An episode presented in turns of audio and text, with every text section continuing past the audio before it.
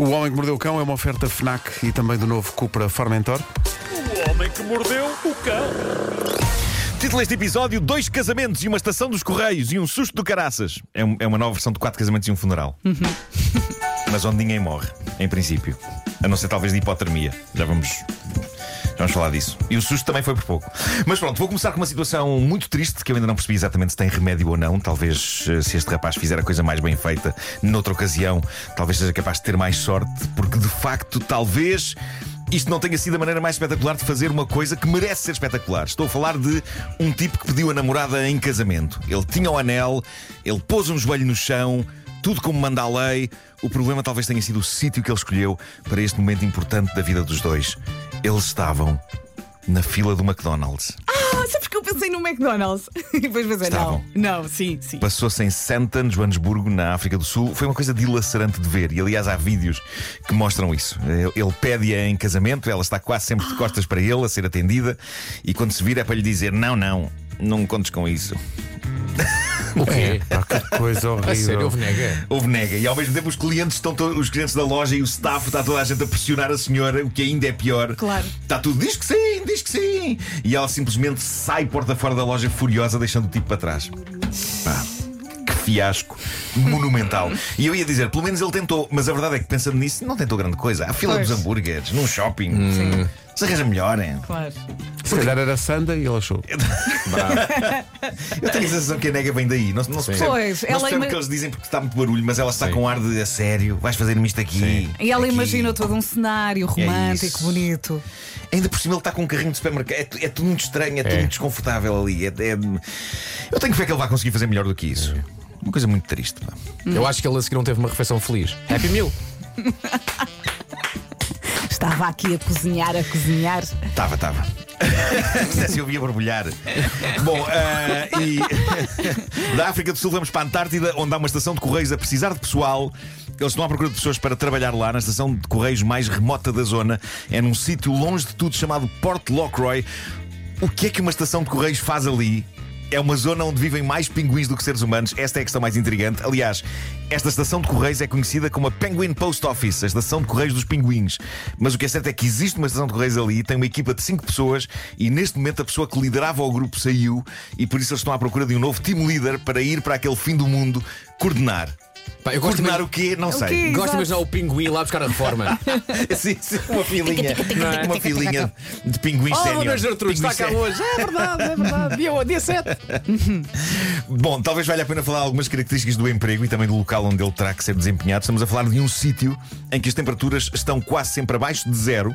Tanto assim quando a coisa chega aos zero parece primavera. Ao zero quase que se anda de t-shirt ali. E o grupo de cinco funcionários dos Correios vive todos junto numa cabana. Tem comunicação muito limitada com o mundo exterior e não há águas correntes. Que sonho. Que Há mais? sonho de emprego. Não, há não percebo como é que. águas correntes. Numa Marco, cabana Marco. no meio do Peraí, gelo. Eles trabalham juntos e vivem juntos. E vivem juntos Na também. mesma casa. Claro, claro, claro. claro. Não, não sei, acho que é numa cabana, é um anexo ao Não, lado não, dos não. Correios. Vivem juntos na mesma casa e não se lavam. Epá, E não se lavam. É, pá. Espetacular. Olha, como é que eles tomam Então, duche? se Só se estraga uma casa, Isto é olha. um reality show à espera de acontecer. Pois é. Mas para, como é que eles tomam duche? Têm de esperar que venha um navio que lhes dá acesso ao duche. E os navios só passam ali de vez em quando, com interregnos ainda grandes de vários dias. Mas, é, mas é uma alegria ao passar o navio. navio. Sim. Tem havido alturas em que esta malta, os valentes funcionários da estação dos Correios dos Pinguins, estão duas semanas seguidas sem banho. O que vale é que não soam muito. Está frio. Pois, Está frio. ainda assim. Ah, ficam também Sim, mas aqui queremos a opinião algumas... dos, pingu- dos pinguins. ainda assim. Algumas responsabilidades do líder desta equipa, para além da óbvia, claro que é supervisionar e gerir o grupo. Eles puseram uma mensagem no Twitter a pedir candidatos para o lugar e dizem que entre as competências desta pessoa está a separar o correio, vender selos, supervisionar o museu, porque ele tem lá um museu.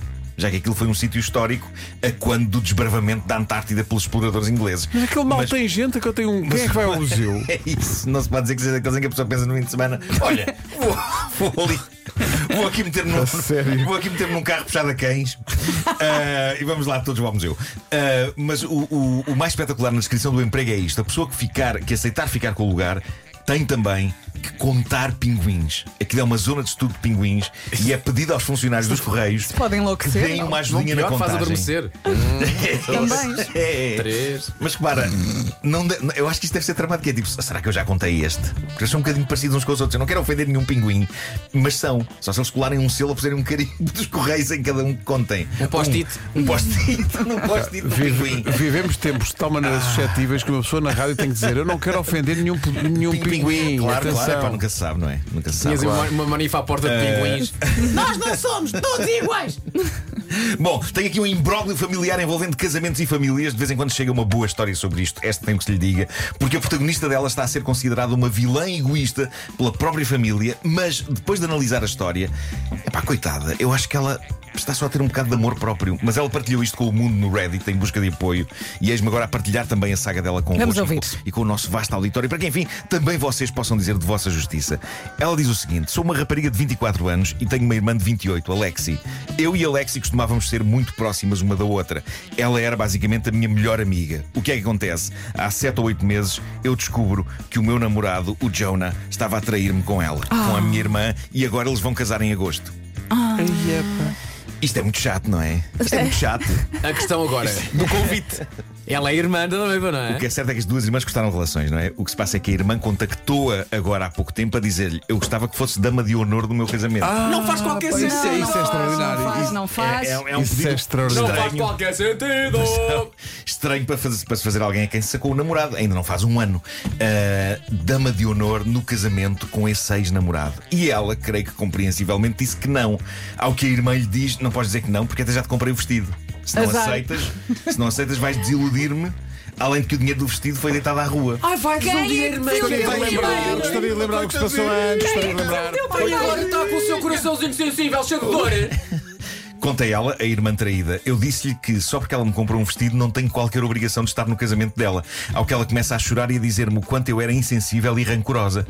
Gostaria de lembrar, gostaria de lembrar o que se passou antes. Trata-se de uma chalupa. Trata-se de uma chalupa. Estou quase a desmaiar de que raiva. É permitido ter algum rancor ainda. Ah, ainda assim, conta ela que no telefonema pediu desculpa à irmã, é incrível. Ela pediu desculpa à irmã por não ir ao casamento e por não aceitar o cargo de dama de honor, mas a irmã não quis saber e desligou-lhe o telefone na cara em fúria. E ela diz: Agora estou a sentir-me mal. Não, não sinta. Pronto, ela pergunta ao mundo se está a ser uma besta por ter dado a nega à irmã. Não, não. É a irmã que lhe sacou a namorada há sete meses. Entretanto, ela conta que foi jantar à casa dos pais e mal chegou, os pais estavam de trombas, porque a irmã Lexi já lhes tinha ligado a contar que ela tinha rejeitado o cargo de dama de honor e o convite para estar no casamento. E diz ela que a meio do jantar, a mãe diz-lhe: Sabes. A Lexi e o Jonah merecem ser felizes juntos e merecem ter o casamento que querem e eles querem que tu lá estejas. Ao que ela respondeu à mãe que eles podem querer, mas ela é que não quer ir. Ao que a mãe disse: Mas já aconteceu há tanto tempo. Devias ter ultrapassado isso. Foi há sete meses, não foi há sete Ela anos. precisa para aí de 20 anos para recuperar. Foi em setembro, foi em setembro passado. Em setembro passado ela descobriu que o namorado a traía com a irmã. Agora o namorado e a irmã vão casar. Epá. E então ela disse aos pais: ela pode estar muito feliz, mas eu não vou estar num casamento com o traidor do meu ex-namorado e vê-lo a casar com a minha irmã. Diz ela que o pai se levantou com ar solene e disse: És uma egoísta Ai. e vais ao casamento. Não, pá, tenho uma ideia. E se não fores, podes te ir embora desta Tenho uma família ideia. e nunca Sim, vais é o voltar. melhor, é o melhor, ideia, é repara, o boa melhor. ideia. Marco, Sim. repara, uma ideia. Sim. Ela vai e na altura de tirar o arroz, atira arroz cozinhado. Sim, sim. Arroz de a marisco. ferver, mas a arroz de marisco. Arroz de marisco. Com a gamba ainda com Não descascado, não está descascado. Não, não, para espetar, para espetar as barbas no olho. Sim, Estás a sim, sim, sim. Espetar as barbas da gamba no olho. As tenazes. Bom, Toma lá. Queria, queria terminar. Tenho, que estou há uns dias para contar uma história maravilhosa sobre uma festa surpresa de aniversário. Toda a gente gosta de uma boa festa surpresa. É sinal que temos pessoas que gostam de nós, que se preocupam, que querem celebrar entusiasticamente o quanto nos adoram e é bonito.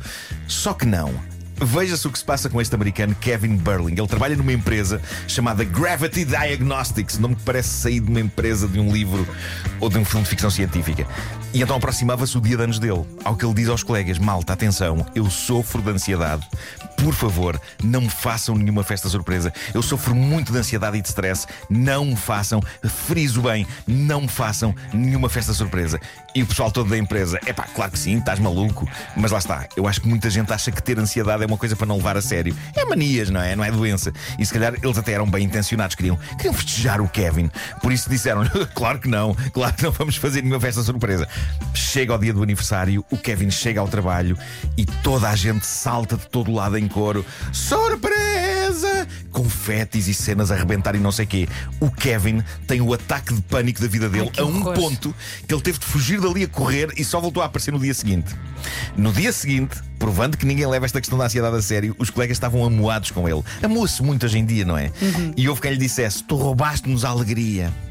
O que é incrível, dadas as vezes todas em que ele lhes implorou O que é que se passa a nas- alegria era se não lhe fizessem uma festa surpresa e toda a gente ficava feliz aí. O que se passa nos Estados Unidos? E houve quem lhe dissesse comportaste como uma menina, que é o clássico insulto bizarro e sexista que parte do princípio de que as meninas são histéricas e assustadas e nega o direito a um homem de padecer de ansiedade.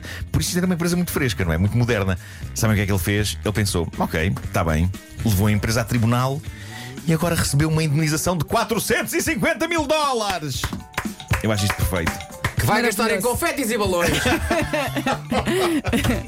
Isto foi uma festa surpresa digna. Receber assim quase meio milhão de repente. Bela prenda de anos tardia. Não, foi giro porque.